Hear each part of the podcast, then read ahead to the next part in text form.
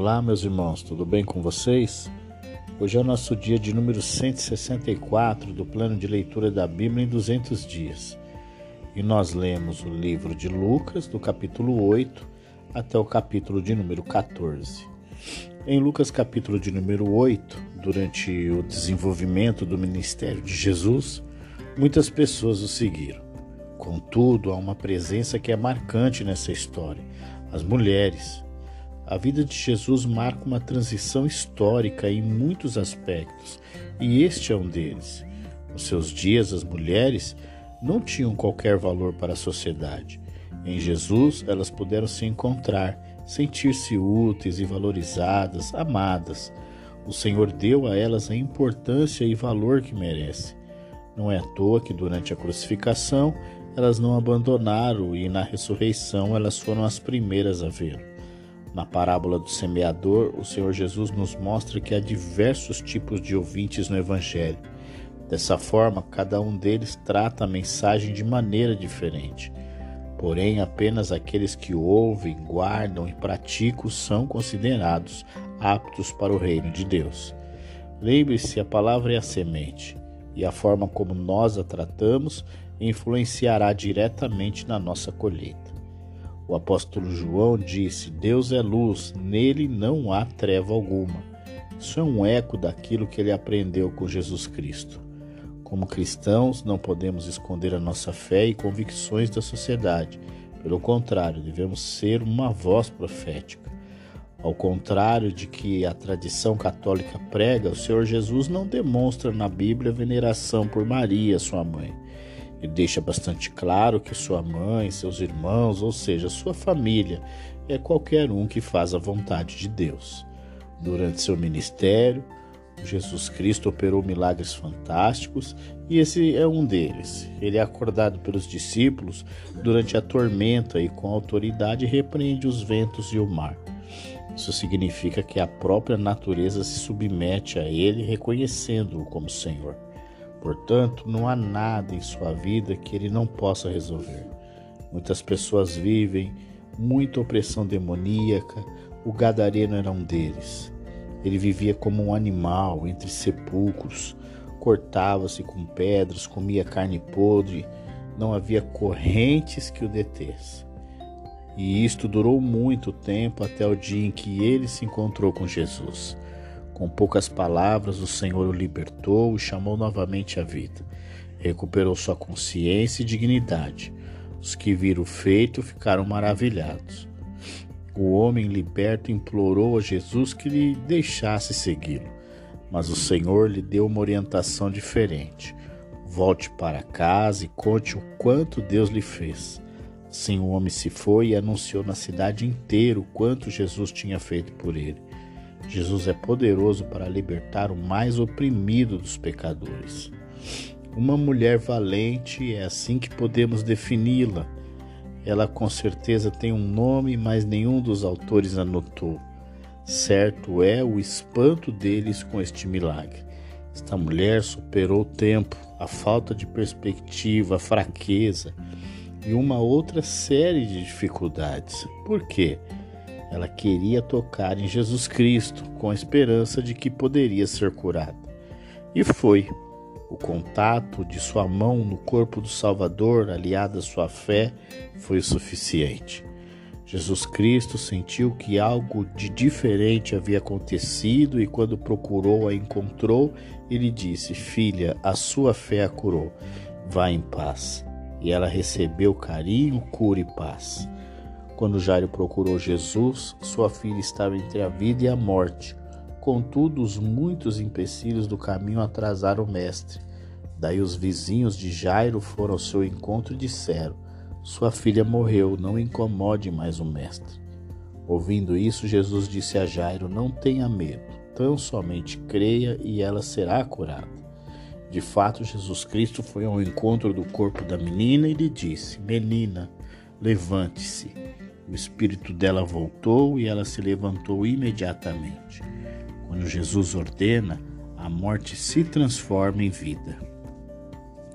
Em Lucas, no capítulo de número 9, após um tempo com seus discípulos, Jesus quer saber como eles se sairiam sozinhos. Daí ele lhes concede poder e autoridade para anunciar o reino de Deus, curar enfermos e expulsar demônios. O propósito de Jesus fica bem claro: poder para anunciar o reino. Muitos cristãos desejam o poder de Deus apenas para benefício próprio para que outros vejam o quanto ele é bom e piedoso. Este não é o propósito de Jesus. Ele quer nos conceder poder para que sejamos frutíferos. Ao ouvir sobre os milagres e ensinamentos de Jesus, Herodes fica intrigado. A princípio, ele acha que João Batista teria voltado dos mortos, mas descarta a possibilidade. Herodes age como muitas pessoas. O que há nelas é apenas uma curiosidade sobre quem é Jesus Cristo. Quando confrontadas com seu ensino ou maneira de viver, rapidamente elas esquecem dele. Na primeira multiplicação de pães e peixes, o Senhor Jesus me mostra que nem mesmo a escassez pode nos impedir de viver a vontade de Deus para a nossa vida. Quando Jesus faz parte do nosso dia a dia, da nossa vida, da nossa rotina, aquilo que é pouco se torna o suficiente. Com o ministério bem desenvolvido e bem conhecido, o Senhor Jesus faz uma reunião particular com seus discípulos e lhes pergunta: Quem as multidões dizem que eu sou? Bem, elas o viam de diversas maneiras. Os relatos dos discípulos mostram que elas achavam que ele era a reencarnação e tudo mais. Isto fez com que ele lançasse a segunda pergunta: Quem vocês dizem que eu sou? Não é mais uma pergunta genérica, é particular. Pedro é o único que tem coragem de responder: O Cristo de Deus. A declaração de Pedro exigia convicção. Ele estava dizendo em um contexto judaico rígido que reconhecia que Jesus Cristo era o Salvador prometido. Parece fácil, mas não é. De qualquer forma, o que fica muito claro é que o Senhor Jesus exige que o conheçamos. Ele quer que tenhamos claro quem ele é e qual a sua importância para a humanidade. Conhecer Jesus Cristo e ser seu discípulo exige prioridade. Isso, consequentemente, gera renúncia. Muitas pessoas se colocam à disposição para seguir ao Senhor, Porém, quando é o momento em que elas devem fazer as escolhas, elas desistem. Jesus não nega a necessidade de crucificação diária. Uma vida de morte e renúncia marca nossa jornada até o céu. Mas isso não significa que não pode ser divertido. Jesus está em um momento de revelação progressiva de sua divindade. Ele chama Pedro, Tiago e João para um monte com o propósito de orar. Mas algo profundo aconteceu. Jesus transfigurou-se e parte de sua glória foi revelada. Suas vestes ficaram brancas e Moisés e Elias apareceram para conversar com ele. Os discípulos ficaram maravilhados. Pedro queria ficar ali. Um misto de emoções tomou o coração deles e de repente uma voz do céu disse: Este é o meu filho, o escolhido, ouça-no. Embora Moisés e Elias estivessem ali, a voz de autoridade de agora em diante pertence a Jesus Cristo. A ele devemos ouvir e seguir. Há muitas pessoas oprimidas em todo o mundo e apenas a mensagem do Evangelho pode proporcionar uma esperança de liberdade real e profunda em suas vidas. Nesse episódio, um pai havia procurado um discípulos para que orassem por seu filho e ele fosse liberto, mas eles não conseguiram. O pai foi procurar Jesus e lhes contou o que estava acontecendo. Ao saber que os discípulos não conseguiram expulsar o espírito maligno, o Senhor ficou muito irritado e os acusou de incredulidade. Em seguida, ele orou pelo jovem e ele foi curado. Jesus Cristo exige que, na condição de discípulos, sejamos frutíferos. Isso significa que os cativos, ao terem contato conosco, devem ser libertos. Jesus Cristo começa a preparar seus discípulos sobre o seu sofrimento em favor da humanidade. A princípio, ele não, eles não compreendem muito, mas em breve tudo fará sentido. Nem sempre compreenderemos os planos trágicos de Deus como uma bênção. mas com o tempo percebemos que até mesmo as nossas maiores dores eram necessárias. O Senhor faz literalmente com que todas as coisas contribuam para o nosso bem.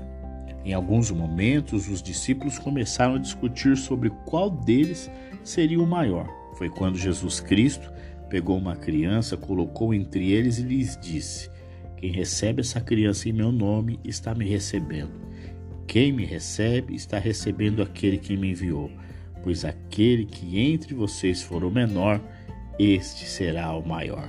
Ou seja, a grandeza não está na notoriedade, popularidade ou posição. A grandeza do discípulo está no servir. Certo dia, João foi até Jesus com o seguinte queixa: Mestre, vimos um homem expulsando demônios em teu nome e procuramos impedi-lo, para que ele não, porque ele não era um dos nossos. A resposta do Senhor foi a seguinte: Não o impeçais. Esse episódio me ensina muito sobre a diversidade. O desconforto de João se deu porque o homem que expulsava demônios não era da mesma denominação que eles. Eles achavam que eram os únicos que podiam anunciar a verdade e manifestar o poder de Deus. Jesus nos ensina amor, tolerância e de quem é a autoridade. Não somos senhores de nada, somos servos. Não temos condições de julgar ministério A ou B. Nosso dever é cuidar de nós mesmos. Afinal, o Senhor do reino é poderoso para cuidar dele. O apóstolo João foi até Samaria anunciar as boas novas, mas eles não creram.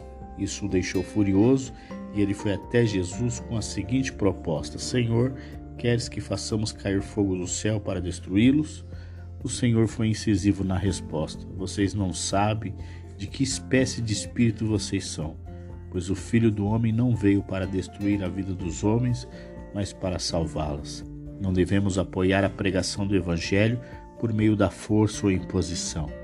Devemos estar abertos à discussão sadia e saber respeitar a individualidade e o momento de cada pessoa.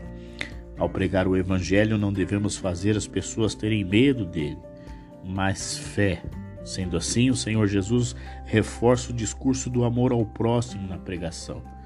Muitas pessoas acham que seguir a Jesus, os seus ensinos, é algo facultativo, mas enganam-se. Ao seguir Jesus, todas as áreas da nossa vida se tornam secundárias: família, trabalho, diversão e até mesmo religião. Deixam de ser prioridades. O Senhor deve ocupar todos os espaços. Em Lucas capítulo 10, Jesus Cristo envia mais uma vez os discípulos para anunciar o reino de Deus, sendo dessa vez um grupo bem maior, mais conhecido como 70. O princípio que o Senhor quer nos ensinar é que a obra de Deus é grande, há muitas pessoas para serem alcançadas. Precisamos orar ao Senhor para que envie trabalhadores. Jesus envia este grupo de 70 com ordens bastante específicas.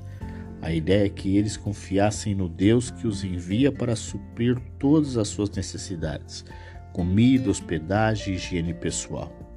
Deus é o grande financiador da sua obra.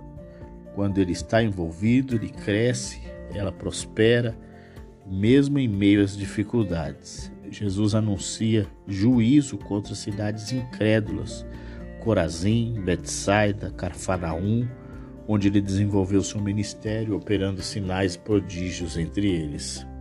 Além da poderosa evidência dos milagres, e entre eles houve a ministração de seus ensinos poderosos, os quais ainda hoje mudam a vida de bilhões de pessoas. Mesmo tendo recebido tanto de Deus, essas três cidades não apresentaram o arrependimento esperado pelo Filho de Deus. Sua decepção com elas foi tão grande que ele declara que se Tiro e Sidom, duas cidades gentílicas, tivessem feito o mesmo, os efeitos seriam maiores.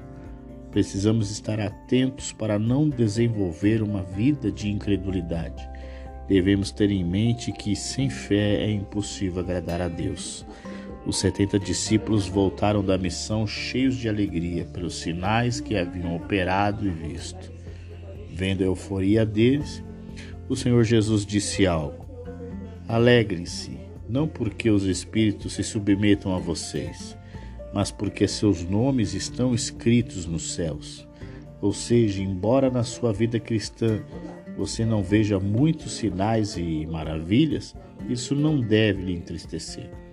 A certeza da salvação deve ser o suficiente para você ser uma pessoa muito feliz e motivada para compartilhá-la com outras pessoas. Jesus diz aos seus discípulos o quanto eles são bem-aventurados por estarem testemunhando a sua vinda à terra e o seu ministério. De fato, que grande privilégio!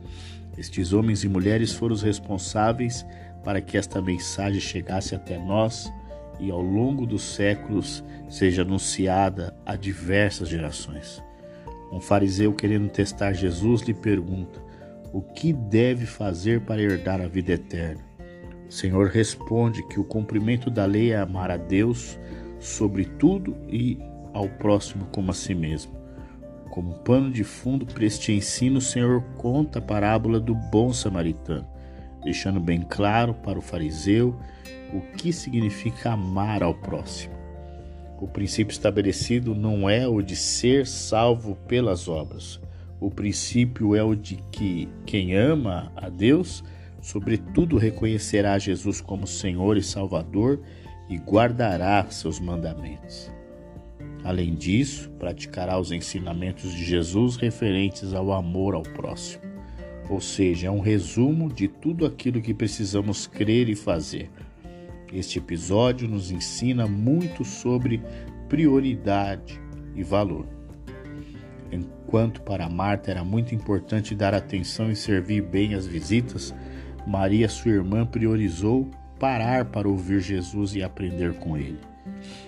Precisamos saber discernir o que é mais importante, ser agradável ou aprender de Deus. Maria nos ensina que os ensinamentos de Jesus Cristo são mais importantes que comida ou bebida. Sendo assim, precisamos parar tudo o que estamos fazendo para ouvi-lo. Em Lucas capítulo de número 11, os discípulos pedem a Jesus Cristo que lhes ensine a orar. Ao ver a necessidade e o anseio deles, o Senhor lhes apresenta a conhecida oração do Pai Nosso.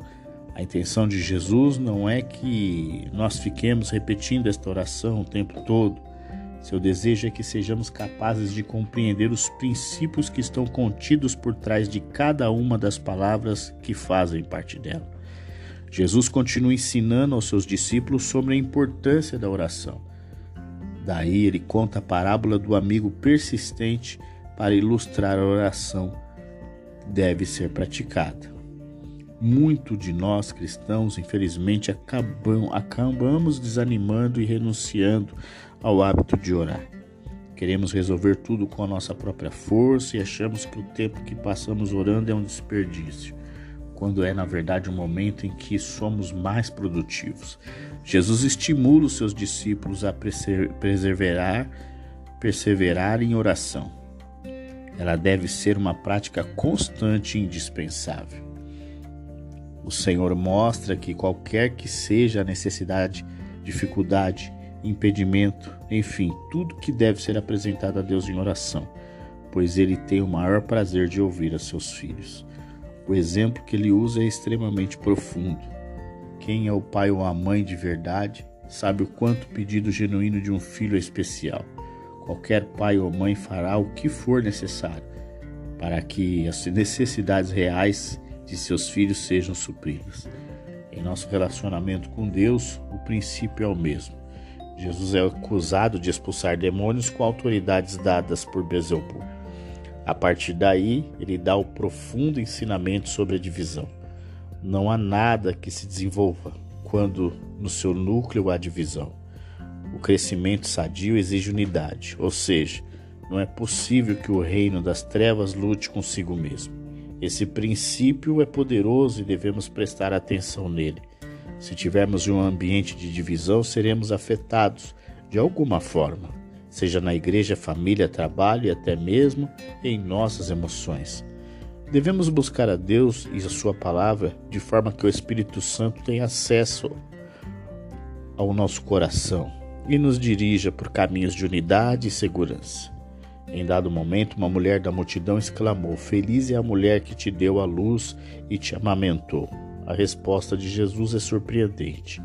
Ele deixa claro que, mais uma vez, é quem ouve a palavra de Deus e a pratica. Que Jesus não. O que, que nós aprendemos? Né? Que Jesus não é um narcisista, narcisista, louco por admiração, prestígio. Seu principal objetivo é que os verdadeiros adoradores o adorem em espírito e em verdade. Jesus nos mostra que, uma vez libertos do poder do pecado e das amarras do diabo, não podemos baixar a guarda. Porque uma vez que ele perde seu poder e influência, ele não desiste. Ficará ao redor procurando oportunidade para recuperar seu terreno. Jesus também comenta que uma vez que caímos, o último estado se torna pior do que o primeiro. Após ouvir os ensinos de Jesus, uma mulher maravilhada com ele louvou a Deus por sua vida e disse que sua mãe era bem-aventurada. Mas o Senhor lhe respondeu que mais felizes eram aqueles que ouviam o ensino e o praticavam. Não podemos nos deixar impressionar com aquilo que é aparente pois para o reino dos céus o que é aparente não importa. Jesus nos exorta ao apego à palavra de Deus, que é eterna e poderosa o suficiente para aperfeiçoar nosso caráter para a entrada no reino. Algumas pessoas cercam Jesus e lhe pedem sinais, mas ele recusa. Jesus anuncia que os sinais que lhe serão dados serão os das Escrituras desde Gênesis até os seus dias, o que eles viam, veriam de agora em diante, era o cumprimento do que foi dito pelos profetas. Isto é, o Filho de Deus seria morto pelos homens, e assim como Jonas passou três dias no ventre do grande peixe, depois foi trazido à terra, ao terceiro dia ele ressuscitaria dentre os mortos. O Senhor Jesus veio para nos apresentar a luz do Evangelho e essa luz é poderosa para mudar a nossa vida e restabelecer o relacionamento entre o pecador e o seu Criador. Contudo, uma vez que o pecador não considera a pregação do Evangelho e não se arrepende, qualquer ato de bondade que possa brotar dele não é genuíno. Só há bondade real por trás dos atos de uma consciência iluminada pelo Evangelho. Todo o restante é um reflexo disso. Jesus critica a atitude legalista dos fariseus, que tanto se preocupa com o exterior e esquece de dar frutos dignos de arrependimento. Depois de ter convidado Jesus para uma refeição, o fariseu começou a censurar ao Senhor Jesus em seu íntimo. Mas Jesus, que sonda os corações, falou para ele que mais importante que o exterior, a forma como nos vestimos ou nos comportamos, são as nossas obras. O que fazemos ou pensamos em oculto revela quem realmente somos. Jesus anuncia uma série de juízos severos contra os fariseus e contra sua conduta religiosa. Precisamos estar atentos ao desenvolvimento de nossa fé. Devemos refletir sobre quem somos de verdade, porque o juízo do Senhor Jesus é bastante severo contra aqueles que conhecem a sua palavra e mesmo assim vivem como hipócritas. Diversas vezes o Senhor Jesus diz ai de vós, referindo-se aos que se enquadram em sua lista de denúncias. A partir desse momento, os escribas e fariseus começam a tramar para apanhar Jesus em algum erro que possa custar sua vida.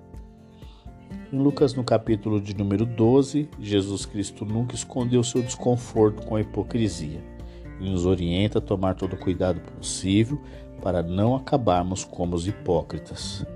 Daí ele diz que não há nada escondido que não venha a ser descoberto ou oculto que não venha a ser conhecido. Ou seja, é melhor sermos pessoas sinceras, transparentes. Aquilo que as pessoas observarem em mim deve ser o que eu realmente sou. Devemos ser autênticos. Você já parou para pensar em quantos cabelos há na sua cabeça? Não, né? pois eles estão todos contados. Por quem? O nosso Pai. Ele é o cuidadoso, o atencioso. Seu amor infinito está constantemente nos surpreendendo.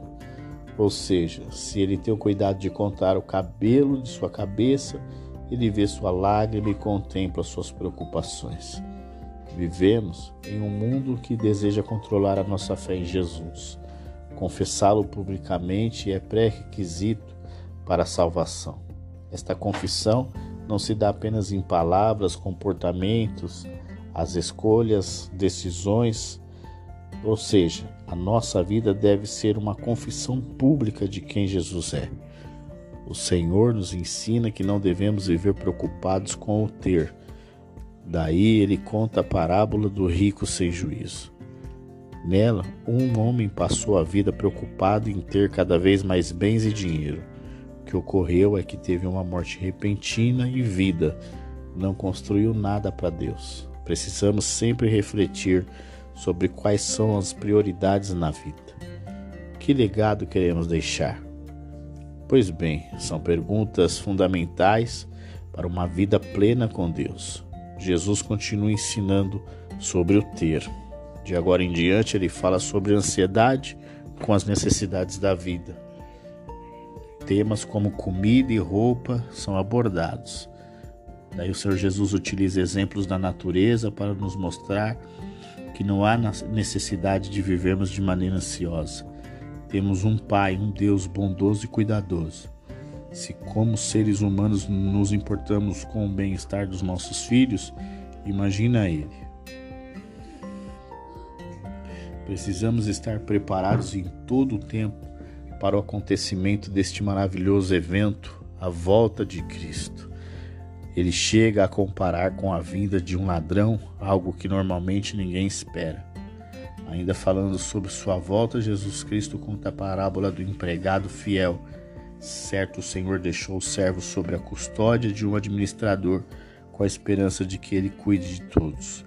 Seu dever é mantê-los alimentados e seguros. Digamos que o administrador considere que o Senhor está demorando demais e pare de desempenhar sua tarefa.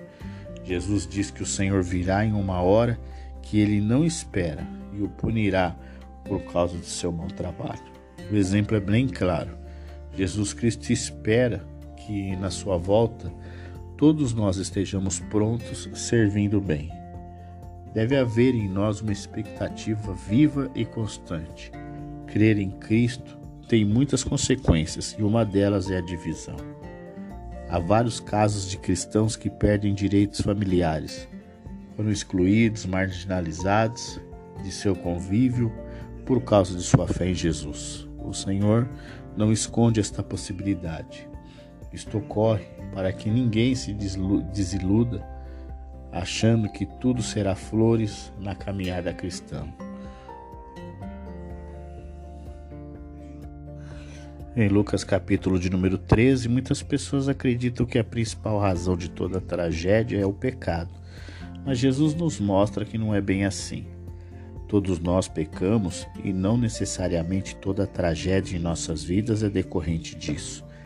O Senhor nos alerta a tomar conta de nossa própria vida e guardar os mandamentos de Sua palavra, porque a pior tragédia que pode acontecer às nossas vidas é uma vida longe de Deus e uma morte sem arrependimento. Jesus conta o exemplo de um homem dono de terras que esperou por três anos que uma figueira desse fruto, mas ela não deu. Isso fez com que ele decretasse que ela fosse cortada. O servo que cuidava dela pediu um pouco mais de paciência. Foi quando o dono da terra disse: Se der fruto no ano que vem, muito bem, se não, corte-a.